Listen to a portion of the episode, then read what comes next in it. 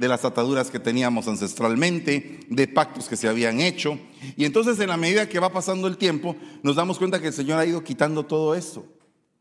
Pero lo ha ido haciendo mostrando su presencia en nuestras vidas. No sé cuántos de ustedes han tenido un milagro así poderoso que usted ha dicho, Señor, solamente tú fuiste el único que pudo haber hecho esto. Eh, los que tenemos esa experiencia, le puedo asegurar que definitivamente estamos teniendo una relación con un Dios vivo, con un Dios que está ahí presente para nosotros. Entonces dice la palabra de Dios en Éxodo 3:18, y ellos escucharon, escucharán tu voz, le dice Dios a Moisés, y tú irás con los ancianos de Israel al rey de Egipto y les diréis, el Señor, el Dios de los hebreos, nos ha salido al encuentro. Ahora pues permite que vayamos tres días de camino al desierto para ofrecer sacrificios al Señor nuestro Dios. Observe el punto, observe ese punto, que nosotros no podríamos tener un genuino encuentro con Cristo si no tenemos la disposición de salir de Egipto. O sea que todo aquel que ha recibido a Cristo es porque en algún momento está hastiado de la vida en Egipto. Está hastiado de las cargas, de los capataces, de, de estar básicamente con 400 años de esclavitud, y de repente viene el Señor y te dice, ¿sabes qué? Para que yo tenga un encuentro contigo, tienes que salir de ahí. ¿Quieres aceptar esa salida? Y tú dices, Señor, yo estoy harto de estar en este mundo. Pero no sé si en algún momento de tu vida has deseado volver al mundo. ¿Verdad? Porque el pueblo de Israel deseó los pepinos, los ajos, las cebollas de Egipto. O sea que desearon volver al mundo. Pero si un cristiano dice, ahora que estoy en el Señor, me va peor que como me iba en el mundo. O sea que ese está pensando en el mundo. Aunque tal vez no quiere, no, no está diciendo me quiero salir, está tomando como que una actitud que te está diciendo sí quiero irme de aquí. Por ejemplo, aquel que dice que dice la palabra, no deben de ser como algunos que dejan de congregarse y que lo tienen por costumbre. El que, el que deja de congregarse, pues lógicamente deja de congregarse pues porque no quiere estar en la iglesia. Y si no quiere estar en la iglesia, ¿en dónde querría estar? En el mundo. O sea que posiblemente nosotros diríamos, eh, yo no quiero estar en el mundo, pero mis actitudes puede ser que me estén diciendo, ve allá. Y esa, esa actitud de ve allá te está alejando de Dios, si lo estás haciendo. Entonces, dice la palabra, y aconteció que en una posada en el camino, el Señor le salió al encuentro a Moisés y quiso matarlo. Y me parece muy interesante este momento donde Dios le sale al encuentro, porque Dios no te quiere a medias. Y resulta que él pensaba hacer la obra del Señor sin ser eh, circuncidado su hijo. O sea, su hijo no había sido circuncidado y por lo tanto él, el papá, no estaba cumpliendo la orden de Dios. Entonces, ¿cómo, ¿cómo iba a ir una persona delegada a hacer un trabajo de Dios si no estaba cumpliendo con los mandamientos de Dios? Y por eso es que le salió al encuentro el Señor, pero no salió en son de paz. Y muchas veces nosotros hemos conocido a un Dios delante de nosotros que no, que no viene en paz, sino que viene con el objetivo de poder establecer un juicio, de poder en algún momento tener un trato con nosotros de otra manera porque no hemos entendido lo que realmente deberíamos de entender. ¿Cuántos dicen amén a eso? Porque mire, el problema es que hay personas que dicen, ya me cansé, me cansé de la vida. Imagínese usted que de repente llegan dos viejitos a la oficina del pastor y dicen, ah, ya me cansé de esta mujer, tengo 63 años con ella casados. Me quiero divorciar. ¿Qué, le aconsejaría usted a, a esa pareja? Mejor aguántese, ya le queda poco. ¿O no? ¿Verdad que sí? Como que es, eh, es como que ilógico. ¿verdad? Entonces a veces nosotros pensamos en el camino del mundo espiritual, pensamos ilógicamente. Porque tenemos un paquete de bendiciones en la vida. Mire, hoy hasta fiesta hay. Eh, tenemos un paquete de bendiciones en esta vida para los que se quejan de los niños cuando lloran, ¿verdad? Pues ahora no me puedo quejar, saquen al avión de ahí, no puedo decir, ¿verdad? Me tengo que aguantar, ¿o no? Entonces a veces no entendemos muy bien cómo es que nos gusta, nos gustaría realmente tener una vida espiritual bien constante, bien bonita. Y entonces hacemos las cosas en desorden. Mire, todos nos hemos cansado alguna vez en la vida de la vida que llevamos. Mm, por favor, si usted nunca se ha cansado, por favor condecórenlo. Pero si usted me permite a mí hablar de mí, sí me he cansado de la vida en algún momento. Ah, de veras que qué terrible es. Llega un momento en que todo le aburre, todo se exaspera, hay cosas que no funcionan bien, pero no te das cuenta de ya el paquete de bendiciones que te dio el Señor. Te das cuenta en el que no te ha dado, pero te cuesta entender el que te ha dado. Y para poder asimilar lo que viene, ¿no sería mejor entender lo que ya tienes? Por ejemplo, un muchacho que le dice a su papá, mira, yo no pedí haber nacido. Ah, como que, que abusivo, ¿verdad? No pidió, pero vino y aquí está. Ya tiene 18 años y durante 18 años no pidió porque le dieron de comer, le dieron de vestir, le regalaron posiblemente un vehículo o, o le pagaron sus estudios. Entonces ahí no pensó que era por casualidad, pero hubo algo que le disgustó. Yo no pedí nacer eh, en este mundo. Ustedes me trajeron. Ah, como no ustedes culpables, ¿verdad? Entonces a veces reclamamos cosas sin sentido. Y necesitamos en ese momento tener un encuentro genuino con Dios. Genuino. Saber si no somos los otros los que estamos arruinando esa intimidad con Él. Y que en lugar de que Él venga en son de paz, a nosotros viene en son de guerra, porque nuestras decisiones no han sido las más correctas. Mire, todos tenemos el problema serio de que nos justificamos. Así, bien bonitos somos para justificar. la razón. Pensamos que nuestra idea es la más adecuada y nuestra forma de ver la vida es la más correcta y que los demás están equivocados. Y la realidad es que muchas veces no triunfa la lógica, no triunfa la guianza espiritual, sino que triunfa la fuerza. O sea, no es que se gane una discusión porque seas la, parte más razonable, sino que puede ser que ganes la discusión porque eres la parte más terca. ¿Verdad? O sea, e-, eres tan terco en tu manera de pensar, en tu manera que le impones a la otra persona tu manera de pensar, aunque la otra persona no quiera. Entonces ahí no está triunfando la lógica, no está triunfando eh, el poder espiritual de la persona, sino que está triunfando la terquedad. ¿Qué piensa usted de don Adán? Cuando le dicen, ¿qué has hecho? Y él contesta, la mujer que me diste. La mujer que me diste. Tú tienes la culpa de la mujer que me diste. Yo estaba bien solo. ¿Para qué mal acompañado? El único beneficio de esta mujer es que no tiene suegra. Porque la madre de esa mujer soy yo, dijo Adán. Pero muchas veces le queremos echar a todo el mundo la culpa. Y no nos damos cuenta que Dios tiene un trato con nosotros porque Dios se ha presentado con nosotros con una espada desenvainada.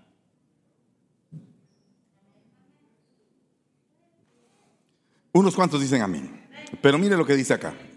Ellos le dijeron, el Dios de los hebreos nos ha salido al encuentro.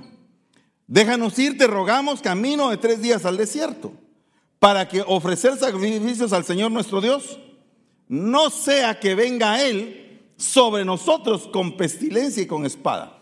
Perdone, ¿cuál es la diferencia que usted ve entre este versículo y este?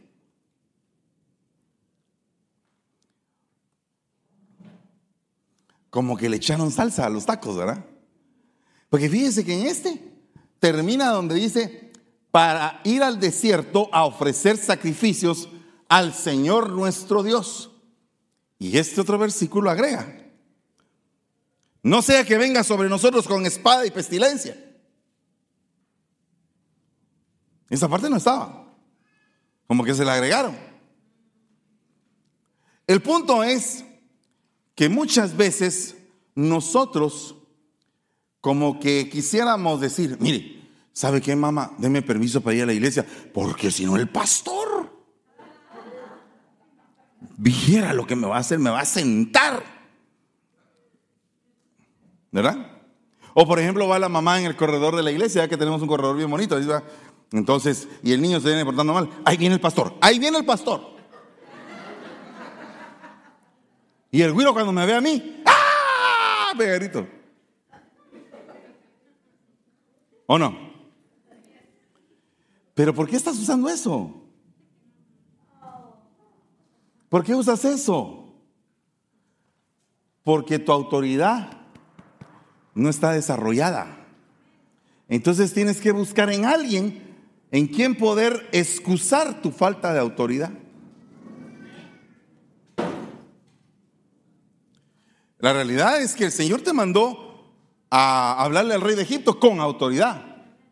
Dice el Dios de los Hebreos que tenemos que ir tres días de aquí al desierto.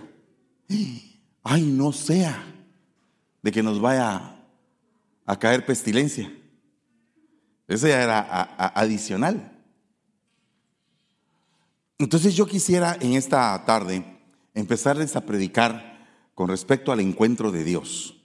Y dice la palabra, Moisés sacó al pueblo del campamento para ir al encuentro de Dios.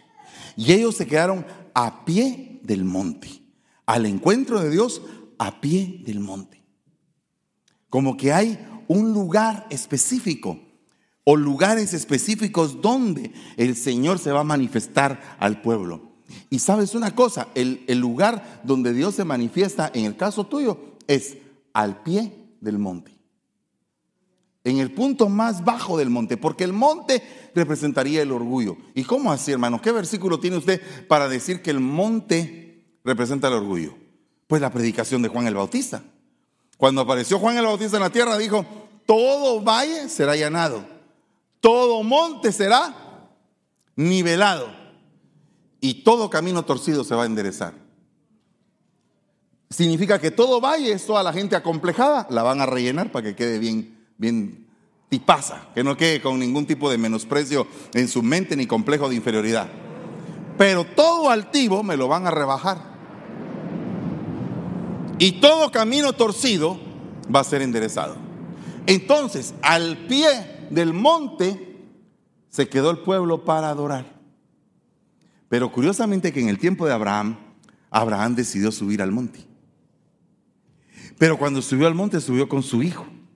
Y cuando subió con su hijo, eh, llegó a entregar lo que más quería. Entonces, el punto es que cuando tú estás por ser encontrado por el Señor o porque te dejes eh, porque Él se deja encontrar por ti, es necesario que sea quitado todo orgullo. Es necesario que sea quitada toda altivez para que realmente Él se pueda acercar. No sé cuántos de ustedes todavía padecen de altivez, hermanos, pero, pero no podemos estar padeciendo de altivez teniendo un Dios tan humilde. Dice, ahí me encontraré contigo. ¿En dónde? En el lugar del Dios humilde. ¿Cuál es el lugar del Dios humilde. El propiciatorio. El propiciatorio es el lugar del Dios humilde. Y ahí es un punto de encuentro. Le dice a Moisés, ¿sabes una cosa, Moisés? Me voy a juntar contigo en el propiciatorio. Por favor, propiciatorio. Diga conmigo esa palabra, propiciatorio que está entre los dos querubines que están dentro de sobre el arca del testimonio, te hablaré acerca de todo lo que he de darte por mandamiento para los hijos de Israel. Entonces, ¿en qué es lo que está en este lugar de encuentro? Primero, un Dios que se hace propicio al hombre. Muchas veces nosotros no nos queremos hacer propicios a nuestra esposa, no nos queremos hacer propicios a nuestros hijos. Nuestros hijos no se quieren hacer propicios a sus padres. Nuestras esposas no se quieren hacer propicias a los esposos. Mire, es, un punto muy importante porque Dios quiere hacerse propicio. ¿Sabe qué es ese propiciatorio? Es este lugar, mire. Ahí donde está. Este es el propiciatorio. Pero fíjese que ese propiciatorio se conoce como el trono de la gracia. O sea que ahí al trono de la gracia llega aquel que no se merece nada y que de todos modos Dios va a hablar con él. E-, ese es el trono de la gracia. Y dice también ahí, es el lugar del perdón, es el lugar santísimo. Es el lugar de la reconciliación con el Señor. Cada vez que hay un culto donde Dios te habla a tu corazón y te conmueve tu alma y te hace temblar y dices tú, Señor, ese del que estás hablando, ese soy yo. Perdóname. Y entonces cuando viene eso, empieza a bajar sobre tu vida un entendimiento que te hace pensar que realmente no eres inocente. Que no eres inocente. Con todo respeto, todos somos culpables. Con todo respeto, la única víctima es el Señor. Y con todo respeto les digo, nadie de ninguno de nosotros podría merecer entrar a hablar con el Señor. Pero resulta que el Señor se sentó en un trono que se llama el trono de la gracia para hablar con nosotros. Y decirte, cuéntame tus quejas. Ay, mira que ese marido que tengo, que, esa mujer que tengo, esa suegra. Ay, que el Señor reprenda al enemigo. Y eh,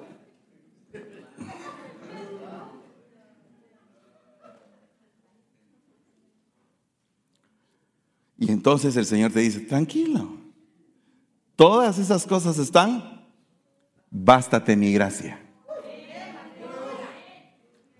Señor, pero es que te lo he estado pidiendo por un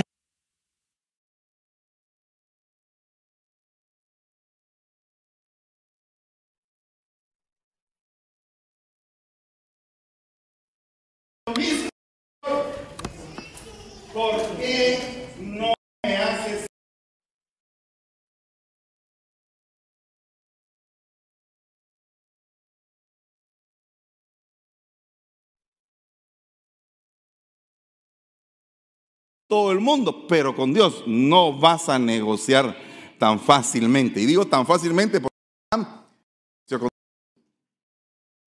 pero Abraham era un amigo de Dios y tenía la capacidad de hablar con él en un encuentro de amigos coloquial. Voy a destruir Sodoma y Gomorra. No, hombre, pero eh, Señor, si hubiera tan solo 50, 50 no hay. Si los hubiera, la perdonaría. ¿Verdad? O sea, tuvo derecho a negociar. Pero en el más simple de los casos, lo mejor sería que te comportaras como María y no te comportaras como Marta. Porque Marta se estaba quejando porque estaba afanada, cargada y turbada con muchas cosas. Y María escogió la mejor parte. ¿Cómo fue la parte que escogió María. Estar a los pies de aquel que estaba en el trono de la gracia. Hay cosas que no se componen tan fácilmente. Y uno hace berrinche, hermano. yo, yo he hecho berrinches, hermano. Que Dios me perdone por los berrinches que he hecho. Pero si desde luego que Pablo decía, antes pensaba como niño, ¿cómo es un niño muchas veces? Berrinchudo. Si usted no ha pasado por el tiempo del berrinche, felicitaciones, gloria a Dios. Pero no me puede decir eso porque los conozco. Sé cuándo el alma de algunos de ustedes, que son los más cercanos, que son los que normalmente están ahí platicando, sé cuándo el alma está así que... ¡ah! ¿Y saben qué hago? Me callo. Dejo que hable todo lo que quiera. De una vez le estoy dando el remedio que sí, que aquí, que allá, que más para acá, que U, que Z, que X y Y. Okay.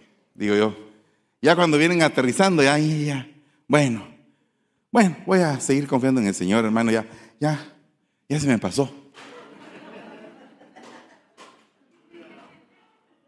¿Verdad? Ya, ya, pataleé. Gloria a Dios. Gloria a Dios. Pero no vino al lugar del pataleo. Vino al trono de la gracia y de la misericordia. Y el Señor te dice, has alcanzado gracia a pesar de cómo tú eres. Es lo que dice el Señor. A pesar de ti mismo, yo te estoy extendiendo mi gracia. ¡Hala! Hermano, qué lindo lugar de encuentro el que decidió el Señor. Porque el problema es que cuando estás llegando al trono de la gracia viene el acusador. Y te saca la factura, pero como que tuviera una lista, hermano. ¡Hala! Es terrible eso. Yo no sé si a ti te han recordado tus pecados, te han recordado lo que hiciste y todo, y está ahí, el acusador, hiciste esto, hiciste aquello, hiciste aquí, y tú estás, Señor, por favor, límpiame, perdóname, capacítame, Padre. Eh, estoy como aquella mula, eh, perdón. ¿Quiere que le cuente lo de la mula? Y ya se los conté a los de Contracosta. Había un señor que vendía mulas, pero había una mula en particular que tenía un letrero y decía, esta mula obedece todo lo que usted le diga. Entonces se acercó un, cliente empezó a ver el mercado de mulas y en eso se dio cuenta que esa tenía un letrero. Y entonces le dice, siéntate. Y la mula no se sentó. Siéntate. Y no se sentó. Siéntate. Y no se sentó. Entonces viene él todo así como que enfadado por el letrero que tenía la mula y ya con el dueño y le dice, ¿sabe qué? Usted tiene una mula ahí que tiene un letrero ahí que dice que obedece todo lo que uno le pide. Pero mire, ya le dije tres veces que se siente y no se sienta. No, espéreme, me agarró un palo, ¡pa! le dio un coscorrón a la mula, siéntate, ¡pum! Y la mula se sentó.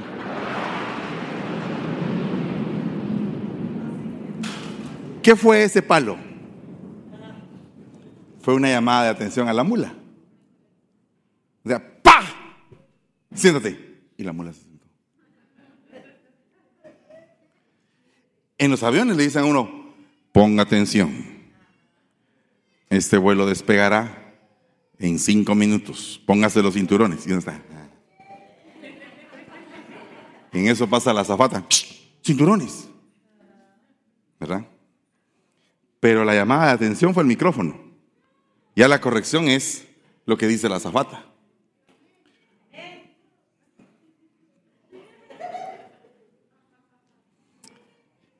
La enseñanza es aquí.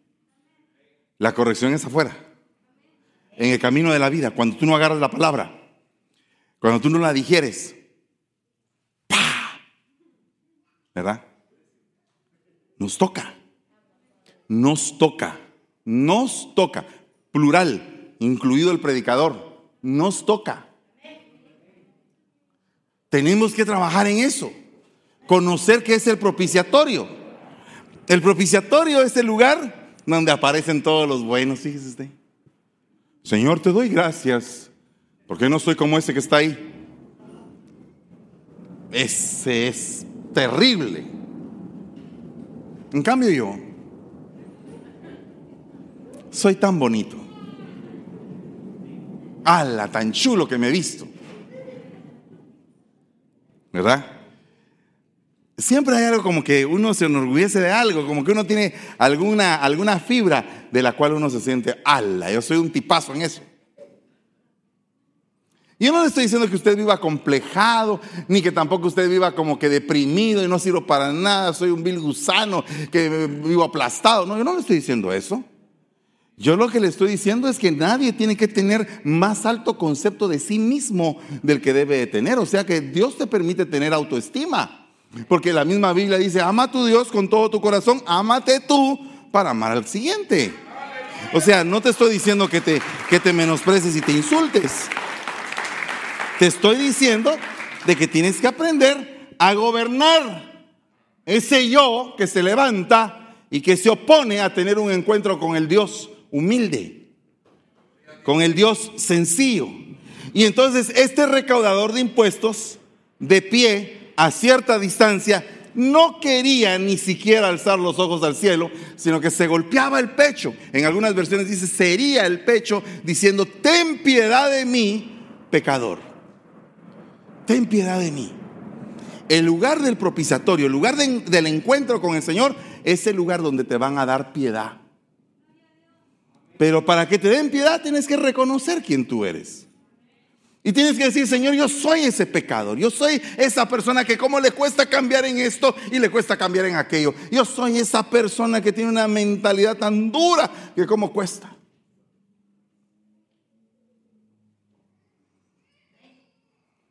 ¿Sabe una cosa? Me topé con alguien ahí, un gran amigo, hermano que tengo mucho cariño, un siervo de Dios. Y estábamos platicando en un X lugar, no, no hace mucho. Y entonces me dice, ¿y cómo has estado? Ah, la mira, le dije, unas batallas que no te imaginas. Ahí pasando las batallas, le dije. Pero lo bueno es que el Señor te dé una cabeza dura, me dice. Yo dije, este me está halagando. ¿Qué, está diciendo? A ver, inmediatamente, inmediatamente capturó mi atención. Me le quedé viendo porque dije, Dios, me estás hablando a través de tu siervo. No sé cuántos de ustedes padecen de la enfermedad de su pastor, cabeza dura. No sé cuántos de ustedes padecen de esa enfermedad. Acuérdense que el primer enfermo soy yo. Pero la Biblia dice, hasta donde yo recuerdo, te he dado frente de pedernal porque tienes un pueblo con mente de pedernal. O sea que tiene que haber una lucha de razonamientos entre usted y yo. Y tenemos que llegar a una conclusión. Y la conclusión es, bajen las armas. No estoy diciendo que usted las tenga levantadas, hermano, que usted es bien lindo conmigo. Y yo también con usted, creo yo. Pero el punto es que muchas veces no queremos bajar las armas porque no nos queremos dar por vencidos. No nos queremos rendir. pero no me refiero en el mal concepto de la palabra, por ejemplo, rendirnos ante el pecado. No, no, no, yo no estoy diciendo eso. Estoy diciendo que esa palabra rendición es decir, Señor, yo no puedo, pero yo sé que tú puedes por mí. Señor, yo me doy por vencido en esto, pero por favor ayúdame, porque si no eres tú, no es nadie. Y Dios va a dejar que llegue el momento en el cual definitivamente tú pienses y llegues a la conclusión de que no puedes hacer nada sin Él. Pero mientras todavía esté vivo ese yo interno que quiere levantarse y quiere oponerse a la voluntad de Dios, el Señor va a estar ahí esperando. ¿Sabe qué es lo que le quiebran a uno en el ministerio? Cuando uno empieza el ministerio, le quiebran el yo pero se lo quiebran, eh, mire, todos los años. Mire, yo he oído las proclamas, el año de la unidad, es el año de la unidad. El año de la conquista, mire, bendición, una gran bendición del año de la conquista y también una gran batalla del año de la conquista. Ahora imagínese usted el año de la recuperación y usted está viendo que todo se le está desmoronando enfrente. Y, usted dice, pero ¿y qué estoy recuperando? Yo más bien estoy perdiendo en el año de la recuperación.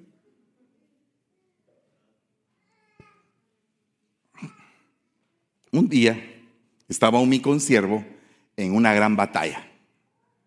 Y habían proclamado, no me recuerdo qué año. Y había dicho, estábamos ahí, un grupito, se proclamó esto y a mí en feria. Se proclamó esto y a mí en feria. Y, y yo, ¿sabe qué dije? Qué falta de fe sos hasta que a mí me tocó. Porque cuando a ti te toca, ya cambia tu mentalidad ya no ves tan elevado, sino que tú dices, ala Señor, solo tú nos aguantas. Por ejemplo, solo Dios nos aguanta a todos. Porque a veces ni en tu casa te aguantan. Entonces, si en tu casa no te aguantan, ¿por qué pides que nosotros te aguantemos? No, no, no, pregunto. Mire, a veces nosotros no tenemos el concepto o la perspectiva completa de las cosas. Solamente conocemos en parte, porque en parte hablamos, en parte profetizamos, conocemos en parte. Pero ¿qué pasa cuando Dios te dice, mira, sabes una cosa, tú te has portado bien mal? Entonces tú dices, ah, sí, Señor, yo me he portado mal. Pero mira, me porté mal y ya le empiezas a echar la culpa a todo el mundo. No, Tienes que llegar a la, condición en la cual tú dices, me porté mal porque mi esencia no está correcta. mi esencia tira la maldad. Tengo que ser sano.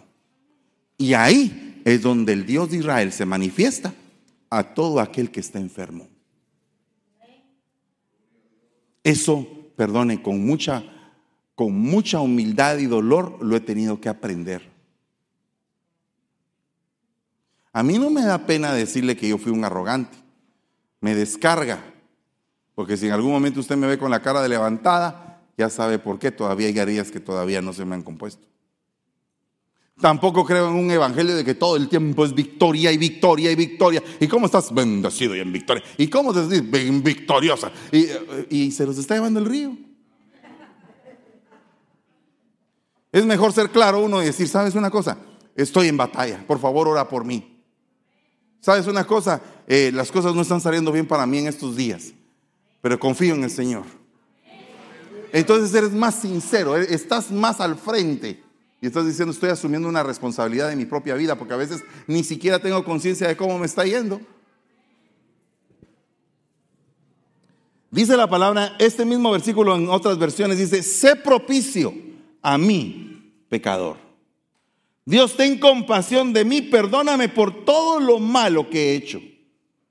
Oh Dios, ten compasión de mí porque soy pecador.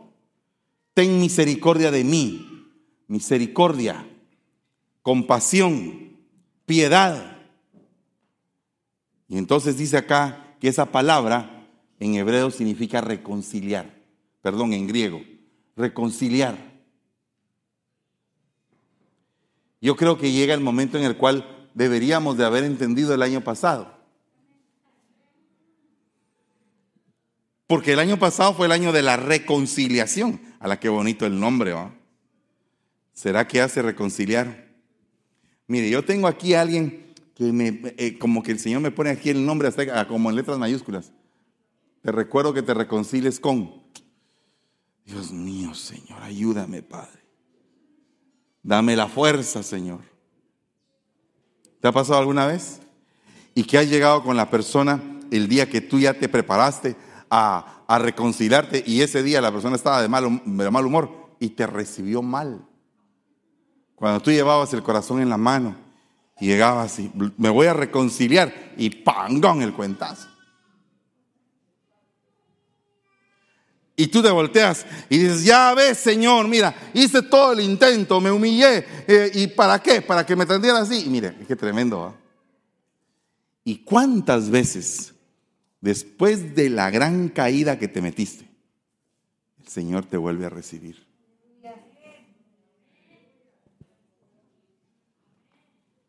Ah, es que este mensaje nos está penetrando, hermanos, a todos.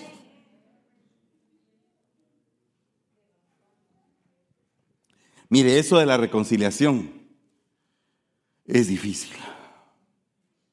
Principalmente cuando el daño ha herido cosas que tú no pensabas, que tal vez estaban ahí, pero que revivieron cuando vino ese daño. Pero cuando Dios te da la fuerza, entonces entiendes el corazón de Dios cuando se acerca al miserable. Se, entiendes el corazón de Dios cuando está, cuando se acerca al que está enlodado. Entiendes el corazón de Dios cuando va a comer a la casa de saqueo. Cuando eh, perdona a la mujer adúltera. Cuando levanta al paralítico. Entiendes a ese Dios. Cuando tú empiezas a entender que nadie se merecería tu perdón, pero que se lo das. Porque a ti te lo dieron. Solamente ponte a pensar en algo que estaba pensando hoy en la mañana cuando estaba haciendo el tema. Estaba, mire, uno agarra el tema y lo empieza a escribir y empieza a fluir uno y de repente, ¡pum! Y, llega un momento en el cual Dios está hablando a ti. Hey, pues que el tema es para ti. Fernando, el tema es para ti. Y entonces, ¿qué le voy a decir al pueblo, Señor? Y ¡Hey! El tema es para ti. O sea, para mí. Y entonces, oiga este punto. Con esto voy a cerrar. Mire, mire lo que dice.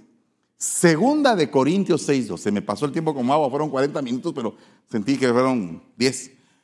Mire pues. Pero es que está emocionante el tema, hombre. Dice, mire, dice, en el tiempo propicio te escuché. En el tiempo propicio. ¿Puedes tú entender eso? No, no, mira, mira, por favor, hermano amado, eh, por favor, en este momento es el momento del cierre del mensaje. Pero yo quiero que tú llegues al entendimiento no humano, al espiritual. Y que le pidas al Señor, Señor, ¿he entendido yo el tiempo propicio? ¿Cuál es el tiempo propicio? No es cualquier tiempo. Es un tiempo que Dios dejó especialmente para ti, para que arregles las cosas. Pero no es cualquier tiempo, llega el tiempo. Dice aquí, en el tiempo propicio te escuché. O sea que tú venías orando y orando, Señor, ya no aguanto.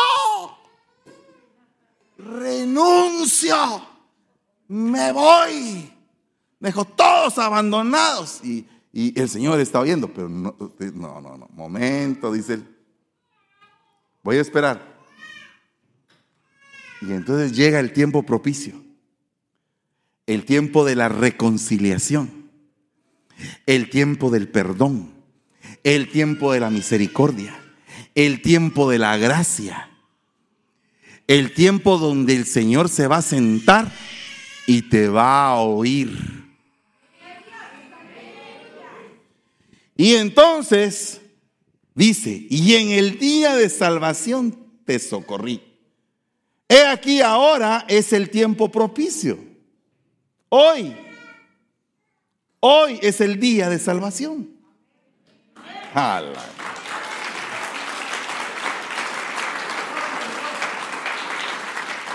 Se levantó una gran plaga en Israel. El ángel estaba haciendo una devastación por medio de una plaga a todo el pueblo de Israel. La gente estaba cayendo muerta en los diferentes lugares. Y la plaga no se sostenía y el rey estaba angustiado y decía el rey, Señor, yo tuve la culpa, es que yo tuve la culpa. Que tiene que pagar el pueblo, yo la tuve, tú te callas. Y el Señor estaba devastando el pueblo. Y venía la plaga, imagínense, venía el coronavirus. Y, y venía arrasando, hermano. Y de repente se para la plaga. Porque el Señor fue movido a misericordia por el pueblo. Y entonces le dijo al ángel, detén, detente ahí. ¿Y en dónde fue donde se detuvo? Dice que se detuvo en la era, en la tierra de un tal Arauna, dice unas versiones, y otras dice Orán, Ornán, Jebuseo. Y Arauna, cuando el rey le dijo, véndeme tu tierra, véndeme el lugar, donde tú estás. Él le dijo, no, Señor, toma todo esto. Esto no es mío. Tómalo. Es para el Señor. Y el rey dijo, no, no, no, no. Yo te lo voy a comprar. Quiero, no quiero presentar ningún sacrificio que no me cueste. Perdón. Cierro esto ¿en dónde es de donde te vas a encontrar con el Señor? Cuando tú te presentes en un sacrificio que te cueste. Cuando tú digas, a pesar de todas estas cosas, voy a seguir adelante. Y no me importa lo que diga Satanás y diga medio mundo, yo voy a seguir adelante. Cuando tú agarras eso, agarraste una, compraste un tesoro ese tesoro se llama firmeza.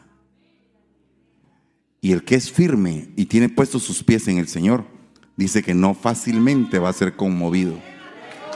El que es firme, dele un fuerte aplauso al Señor.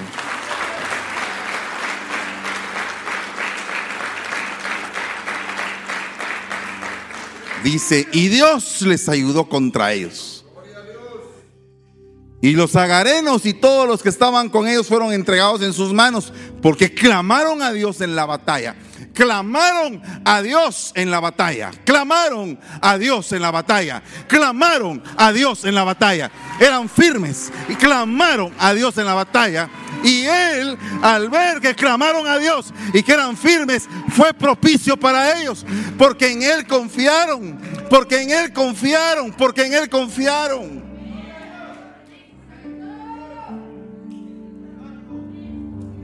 Y dice la Biblia, así dice el Señor, en tiempo propicio te he respondido, en día de salvación te he ayudado. Aleluya.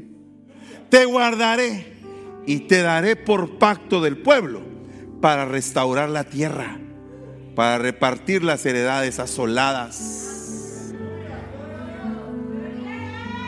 Dios te va a heredar, a su tiempo te va a heredar. A su tiempo vas a cosechar lo que ahora estás sembrando con lágrimas. Lo que ahora te parece desesperado, cansado, que ya no aguantas, que ya no puedes.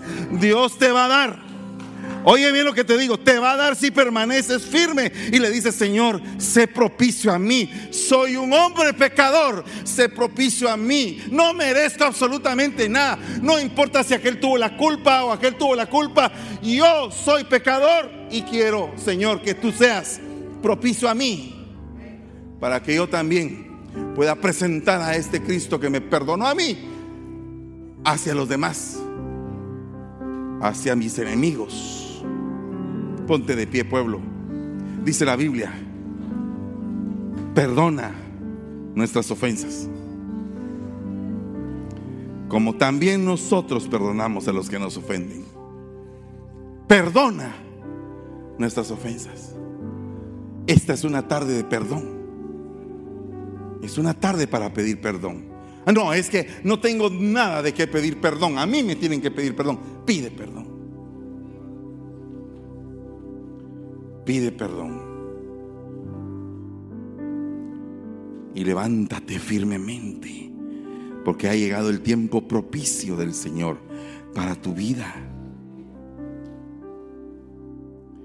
Padre, en el nombre de Jesús, recibe este tiempo de recuperación. En tus manos ponlo, Señor, y envíalo de vuelta con otra fuerza, con una fuerza para terminar este año en victoria. Que podamos decir, hemos pasado la prueba, hemos sido recuperados. Recibe salud, recibe bienestar, recibe la bendición de poder perdonar incluso a tus enemigos. Recíbelo en el nombre de Jesús. En el nombre de Jesús. Bendigo a cada uno por nombre de esta casa. Bendigo a cada uno por nombre. Que nos podamos reunir nosotros y tú, Señor, en el propiciatorio. En el propiciatorio, que es el lugar donde no vamos a ser consumidos por tu presencia, donde tu presencia va a ser como la de un amigo, como la de un padre, como la de un hermano, como la de una madre que se apiada, que se siente. En el nombre de Jesús, gracias te damos y te bendecimos, Señor. Alabado sea Dios. Alabado sea Dios. Gloria a tu nombre. Gloria a tu nombre. Gloria a tu nombre. Solamente le pido que extienda su mano de bendición hacia mí. Los hermanos ancianos van a orar por mí, pero ya nos tenemos. Restaure y alimente mi interior, que me muestre el camino a tu corazón, sanándome en Ebenecer. Restauración.